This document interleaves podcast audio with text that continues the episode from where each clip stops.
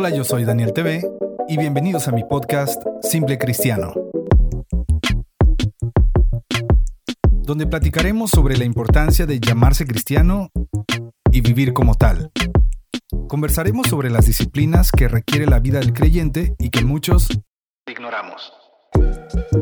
Esto es Simple Cristiano, donde la fe y el testimonio se ponen a prueba. Hola, ¿qué tal amigos? ¿Cómo están? Bienvenidos a este nuevo episodio. Oigan, fuerte el aplauso para mí. Eh, fuerte el aplauso. No es tan tan fuerte, pero fuerte el aplauso. Yo sé que todos ustedes me han estado pidiendo episodio desde hace un buen de tiempo y pues no tengo cómo justificar, amigos, la verdad. ¿Para qué les miento? O sea, febrero no fue, no ha sido mi mejor mes en el 2021 y eso que estamos empezando el año, pero eh, les prometo que estoy tratando de dar lo mejor de mí para poder regresar a los contenidos. Y bueno, eh, el plan era haber lanzado este episodio el día de ayer, pero pues Así es la vida, amigos. Aquí estamos el día de hoy y quiero mandarle un fuerte saludo, un fuerte abrazo. Bueno, un fuerte abrazo, no un fuerte saludo.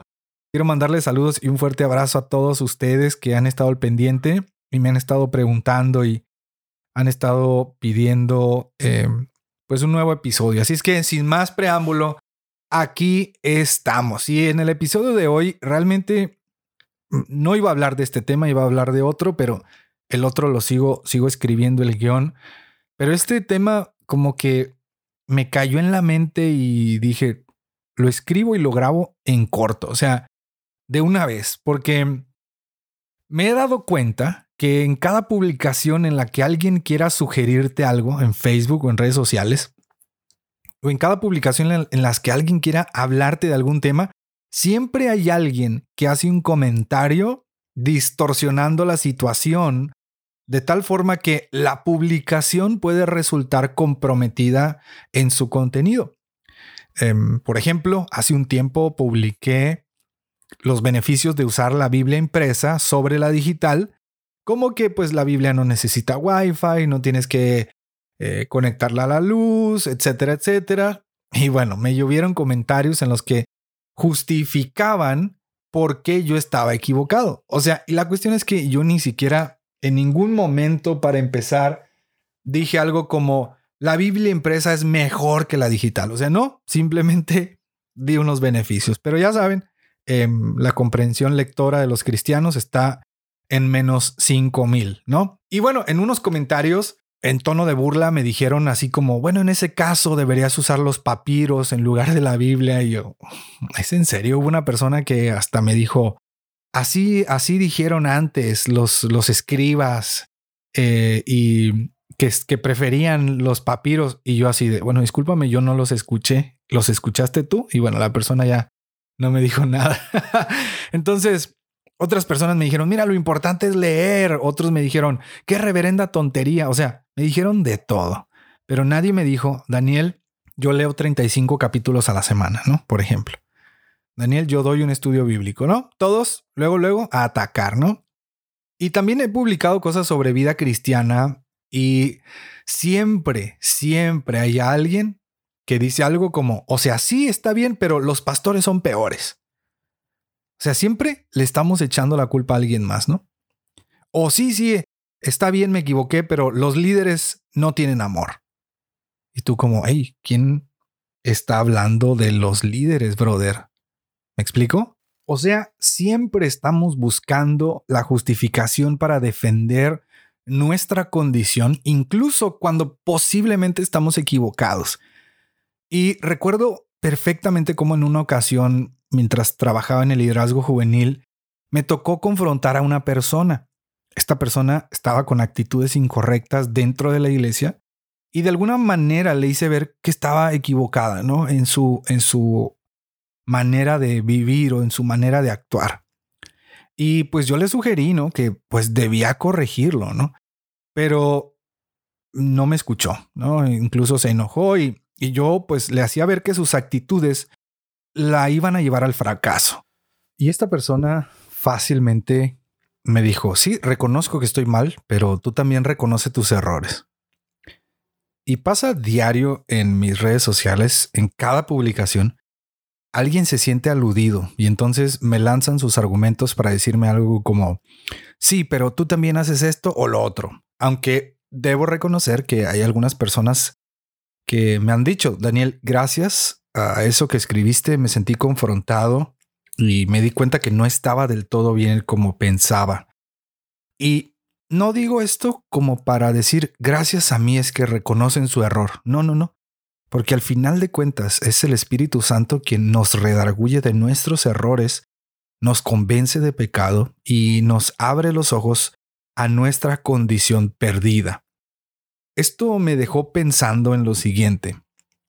Qué difícil es reconocer nuestros errores sin primero querer señalar los errores de los demás. Lo digo de otra manera. Qué difícil es confesar nuestros pecados sin antes haber expuesto o condenado los pecados de los demás. Y esto es mucho, muy peligroso. Es más peligroso de lo que te imaginas. A simple vista suena como, como, ay, sí, a todos nos pasa. Sí, sí, pero va más allá de que a todos nos pase. Porque el simple hecho de no confesar o no reconocer tu condición pecaminosa y simplemente reconocerlo, el, de los demás, lo de los demás, menos lo tuyo, pues se me ocurren cinco cosas por lo menos que te suceden. ¿no? La primera es que te hace entrar en un estado de santidad falsa.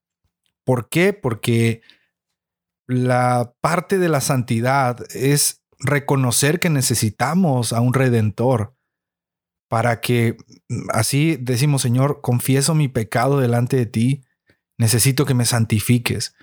Pero cuando nosotros no reconocemos nuestra condición pecaminosa, de alguna manera nuestra santidad se vuelve falsa porque sentimos que somos perfectos sin reconocer nuestros pecados.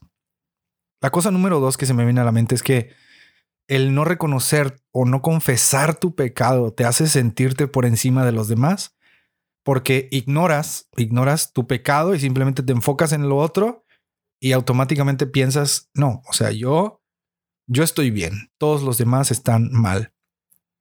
Lo tercero es que bueno, de tanto que no reconocemos nuestro pecado, nuestro corazón se empieza a cicatrizar de tal manera que ya no siente nada, o sea, que nada le suena a pecado, todo está bien, no pasa nada, yo vivo en mi burbuja, no me equivoco, no peco, y tu corazón se cicatriza, ya no escuchas ninguna voz. Y terrible cuando ni siquiera estás dispuesto a escuchar la voz del Espíritu Santo, ¿no?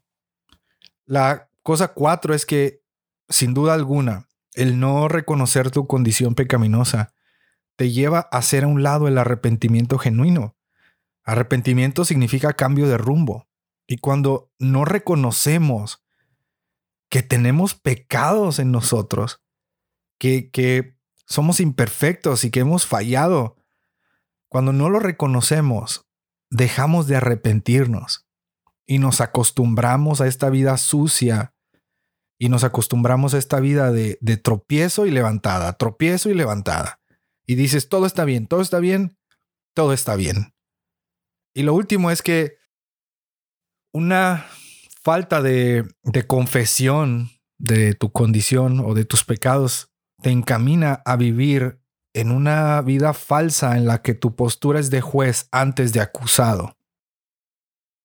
Y la verdad es que tú y yo somos acusados hemos pecado. Y no podemos ser acusados y a la vez jueces. Hay alguien que nos hace limpios y nos hace aptos. No somos nosotros. Pero si nunca reconoces tu condición y que realmente estás viviendo en error y en pecado, vas a querer juzgar a todos y te vas a olvidar que el acusado eres tú. Y hay un texto que he estado platicando mucho con mi esposa y es el siguiente, lo encuentras en Primera de Juan, capítulo 1, versículo 9. Es un texto clásico, digo, no voy a, a predicar, o sí, no sé, pero este texto dice, si confesamos nuestros pecados, Él es fiel y justo para perdonar nuestros pecados y limpiarnos de toda maldad. Y me encanta porque nos da una condicionante. Dice, si confesamos nuestros pecados. Y, y yo quiero que pienses en esto, en esta pregunta que yo también me hice. ¿Cuántas veces hemos pecado, pero dimos por hecho que Dios nos perdonó sin haber pedido perdón y sin haber confesado nuestros pecados? O sea, piénsalo un momento, descansamos tanto en que Dios todo lo sabe que decimos, bueno, Él sabe que pequé, que me perdone cuando tenga oportunidad, ¿no? Y esto es súper peligroso. La Biblia, o sea, literalmente dice, si confesamos nuestros pecados, la Biblia siempre nos lleva a la confesión de nuestros pecados. Y yo pienso que vivir sin vivir con pecados sin confesar es vivir en una prisión en la que Satanás quiere que vivamos. Cuando hablamos de no confesar nuestros pecados, también estamos hablando de vivir en lo oculto, en donde nadie sepa que estás mal, que nadie sepa que estás perdido y que necesitas ayuda. Juan 3:20 lo explica así. Porque todo el que hace lo malo odia la luz y no viene a la luz, para que sus acciones no sean expuestas, pero el que practica la verdad viene a la luz, para que sus acciones sean manifiestas que han sido hechas en Dios.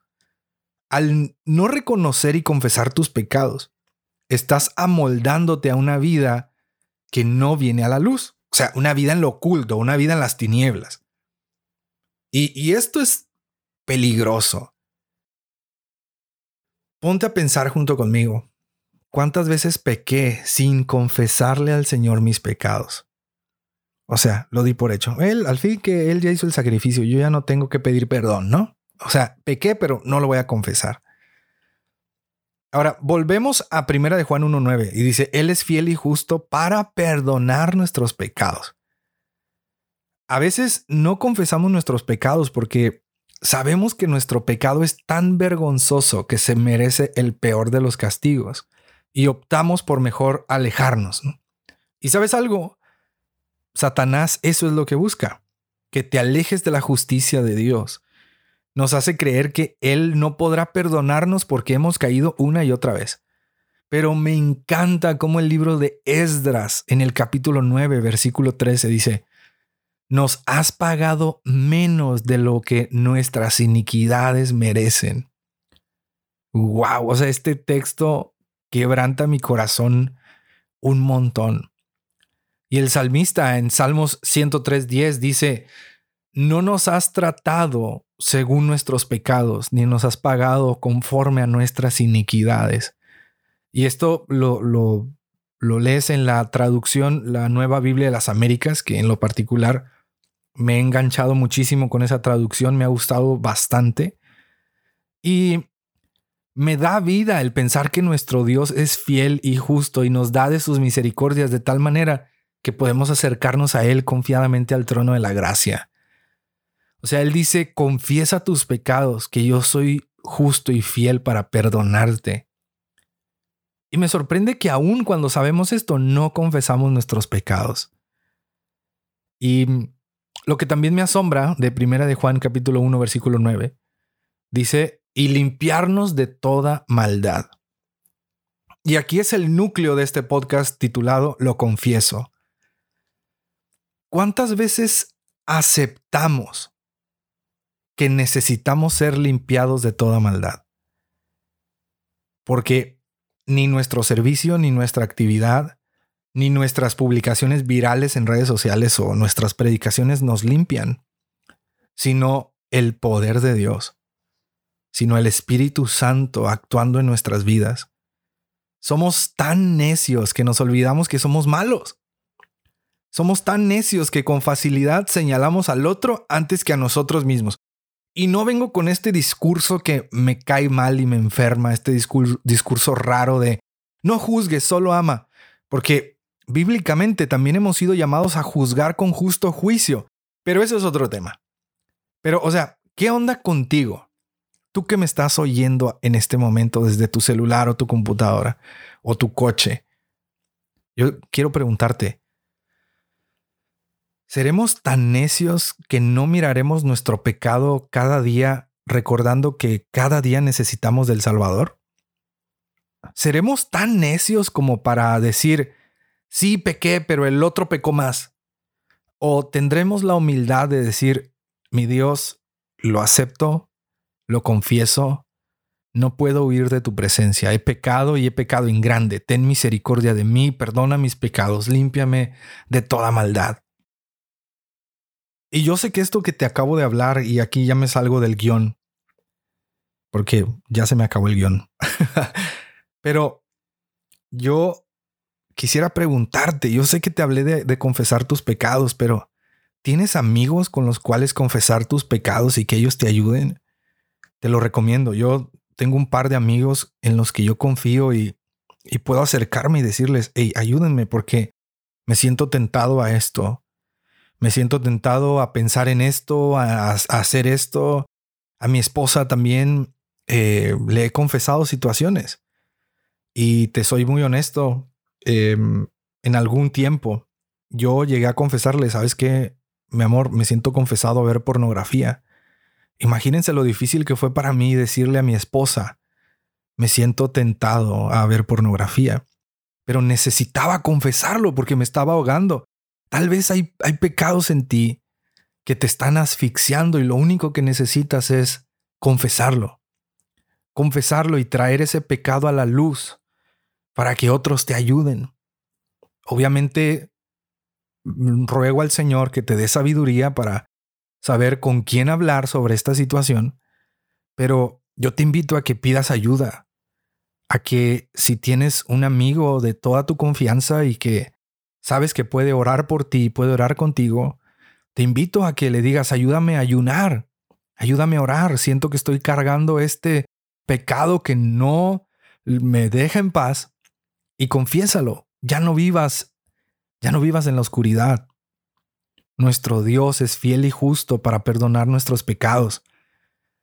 Todos, escúchame bien, todos batallamos con pecados ocultos.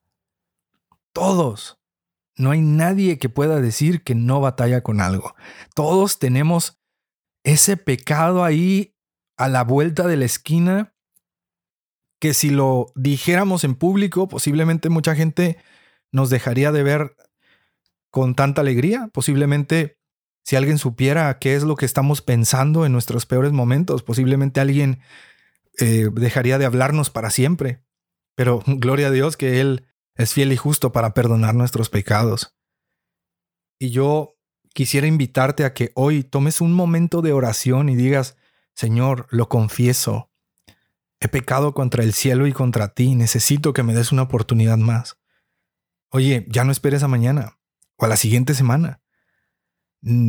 No sé, ¿verdad? Pero tal vez pecaste y tienes como un día, un, día, una semana, un mes viviendo en, en, culpa y viviendo en recordar lo que, lo que hiciste. Levántate, es tiempo. Confiesa tu pecado y levántate. Trae a la luz esa dificultad y levántate. No puedes vivir tu vida en culpa porque pecaste, porque sabes una cosa, el pecado mora en nosotros. Pero si algo he aprendido, es que el Espíritu Santo que habita en nosotros es mucho más grande y mucho más fuerte que el pecado que habita en nosotros. Hoy que tienes vida, ven al camino nuevamente. No te alejes. Si pecaste, no te alejes. Al contrario, acércate y encontrarás el perdón de pecados y serás limpio de toda maldad. No te tardes. Y bueno, la frase del día de hoy está a cargo de Jared Wilson de su libro El Evangelio según Satanás. Este episodio es un poco más corto, pero lo bueno es que volvimos, ¿eh? Eso es lo importante, eso es lo rescatable. Y bueno, este libro, El Evangelio según Satanás, es un libro que algunos me juzgaron y me criticaron sin siquiera haberlo leído pero la verdad está buenísimo. Hay algunas cosas con las que no comulgué o no, eh, con las que diferí con el autor, pero eso es lo bueno de, poder escuchar y ver otros puntos de vista y, de leer otros libros. Entonces, em, si estás interesado, busca en Facebook CLC México y pregunta por este libro, El Evangelio según Satanás. Diles que vas de parte de Soy Daniel TV y te van a dar un descuento especial. Y bueno, esta frase, vuelvo a lo mismo, Jared Wilson, de su libro El Evangelio según Satanás, Dice así, Decir, ay Dios mío, pero si el pecado no es tan grave, es lo mismo que decir, ay Dios mío, pero si tú no eres tan santo. Intenso, ¿no? Y antes de irme quiero decirte que si estás interesado en apoyar este podcast o si has querido bendecir nuestro trabajo con alguna ofrenda de tu corazón, puedes hacerlo directamente en PayPal al correo soydanielbustos.gmail.com. Y con tu ayuda podremos seguir creando y adquiriendo mejor equipo de producción. Te prometo que nos estamos poniendo las pilas y mi deseo es que Dios les bendiga y multiplique a todos y cada uno de los que han apoyado este proyecto. Muchísimas, muchísimas gracias. No olvides que puedes encontrarme en Facebook, Twitter, Instagram y YouTube como Soy Daniel TV. Y bueno, esto fue Simple Cristiano y nos vemos en el próximo episodio. Adiós.